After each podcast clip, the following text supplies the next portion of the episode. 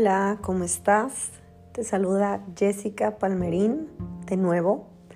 Y digo de nuevo porque espero que hayas escuchado el primer episodio en donde, bueno, te doy la bienvenida a este nuevo espacio que estoy creando con muchísimo amor y con muchísimo corazón y pasión. Y te cuento por qué nace también este espacio. Entonces, si ya lo escuchaste, gracias. Y si no, te invito a que lo escuches. Es muy corto, es muy breve así como te prometo que este episodio lo será. La idea es que sean episodios cortos eh, en donde abordemos ciertos temas de forma profunda y concisa para que nos invitemos y, y ese es mi objetivo, invitarte a la reflexión.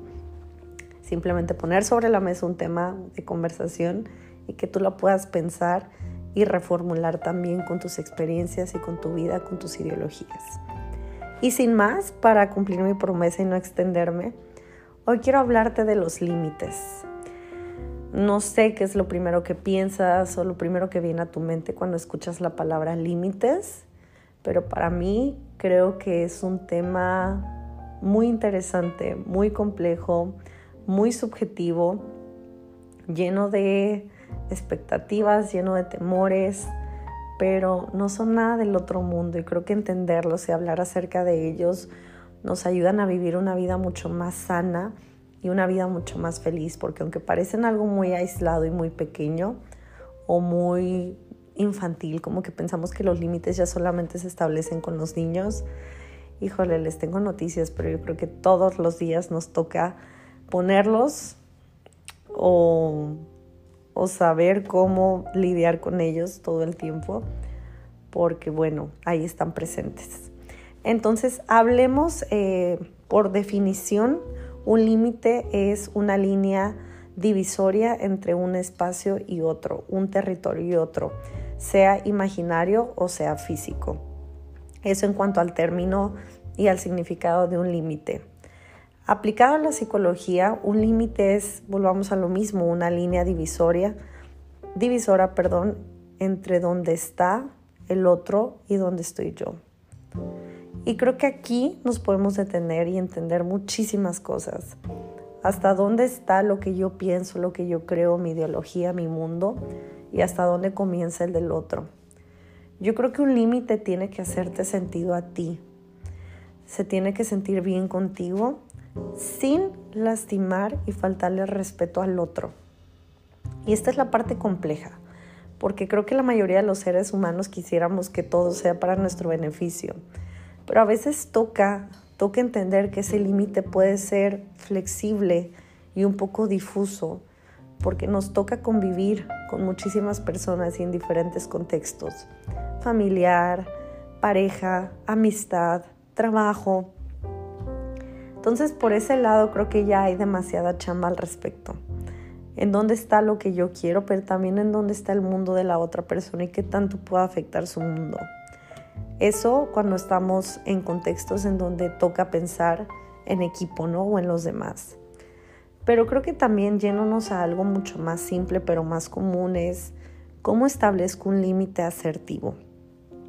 Y mi recomendación para el día de hoy es no dejes que la emoción te gane. No la reprimas, pero no dejes que la emoción sea la mensajera. ¿A qué me explico? Las emociones no son buenas ni malas, son. Y aparecen nuestra, en nuestra vida porque nos enseñan algo, o porque nos quieren mostrar algo, o porque nos quieren llevar hacia algo.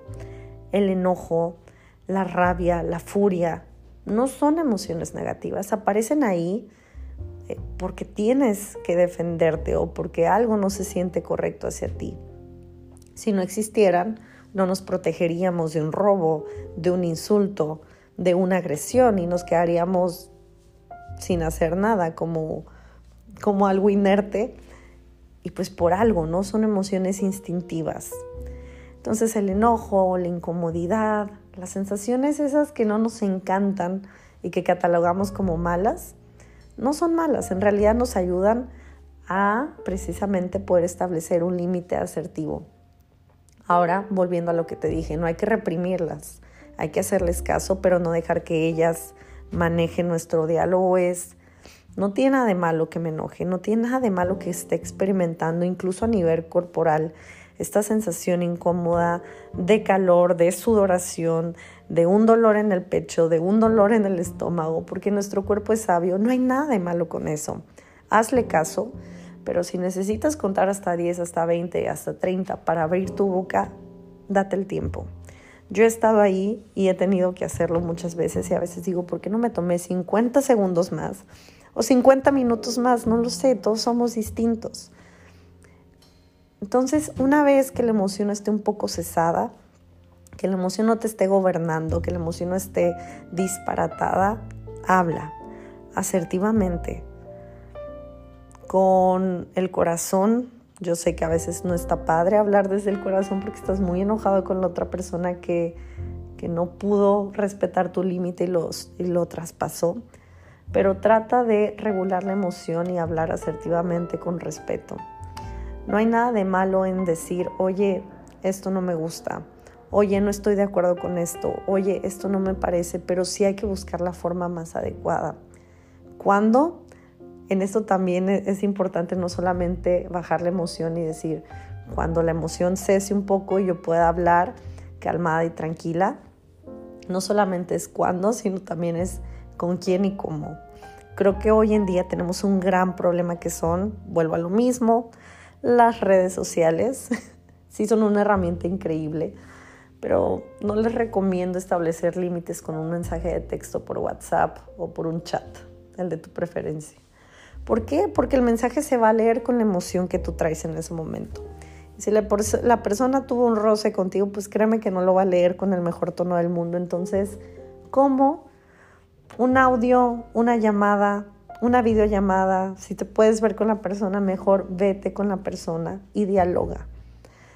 Ahora, eh, no todas las personas necesitamos esperarnos muchísimo para establecer un límite asertivo, porque con la práctica cada vez se vuelve más sencillo y puedes regular tus emociones y hacerlo a los minutos o a los segundos, depende del caso. Entonces, siempre habla desde ti, desde tu perspectiva, desde tu historia. A mí no me gustó esto yo no me siento cómoda con esto, yo me ofendí con esto. Y directo con la persona que lo hizo. No generalices, no hables de todo el mundo, habla de ti. No sabes cómo lo dijo, cómo lo quiso hacer la otra persona, otórgale el beneficio de la duda, pero establece tu diálogo hablando de ti. Eso te juro que hace toda la diferencia. Y también eh, entiende que no todos que no siempre el establecer un límite, el regular tus emociones, el saber cuándo y cómo comunicárselo a la otra persona, va a hacer que la relación siga funcionando como siempre.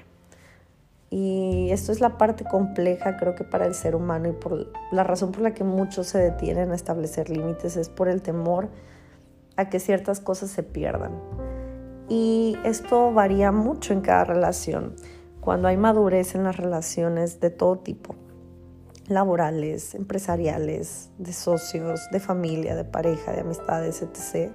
Cuando hay madurez y cuando hay apertura al diálogo, estos momentos en donde uno tiene que establecer límites ayudan a crear una unión mucho más fuerte porque se habla de aquello que normalmente no se habla y se dice normalmente aquello que se oculta y que no se quiere decir porque es incómodo confrontar. Pero cuando la otra persona no tiene esta misma madurez emocional, cuando no está abierta a reconocer sus partes, sus fallas, probablemente le va a molestar muchísimo que le pongas un límite, porque no están acostumbrados a escuchar un no me parece, no lo quiero. Pero también eso es perfecto y también eso está bien y también eso es parte de tu evolución, porque te juro que no necesitas personas que no tengan esta apertura de poder dialogar y de poder hablar y de poder llegar a una resolución, aunque esa resolución sea pensamos diferente y no hay nada de malo con eso. No sé si me explico. Entonces, cuando no hay esta madurez emocional, cuando no hay esta inteligencia emocional, la otra persona probablemente se va a cerrar y se va a querer alejar, pero te invito a que lo dejes, te invito a que lo sueltes.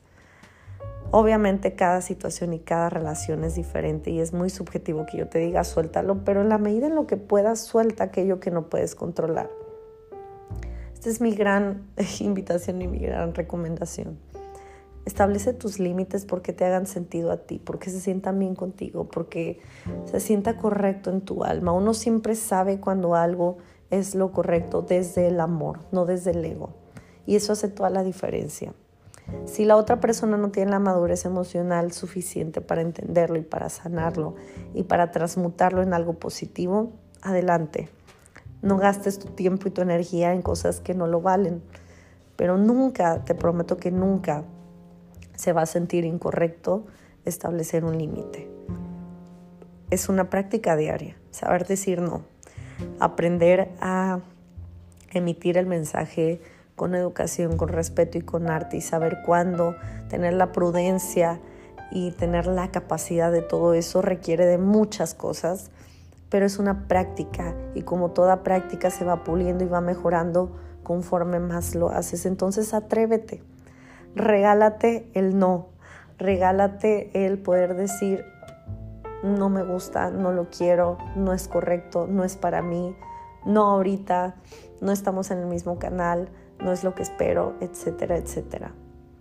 Te aseguro que en lo que estoy hablando tú ya pensaste en muchas situaciones y en muchas cosas que, que probablemente te han llevado a no establecer tus límites.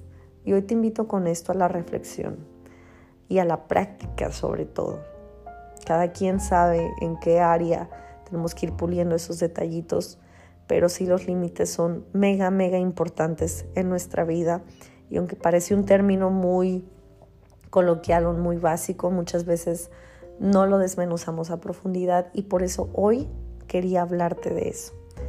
Entonces, pues nada, espero que lo sigas reflexionando, que lo sigas pensando. Yo hasta aquí dejo el tema, lo pongo sobre la mesa. Si tienes comentarios, dudas, házmelo saber en mis redes sociales. Me encuentras en Instagram como arroba nutrimente-bajo y me encantaría escuchar qué opinas al respecto. Y bueno, pues a establecer límites asertivos desde el amor y hacerlo una práctica de todos los días porque te aseguro, te aseguro que te vas a sentir mucho más ligero, más ligera y mucho más feliz y pleno con tu vida.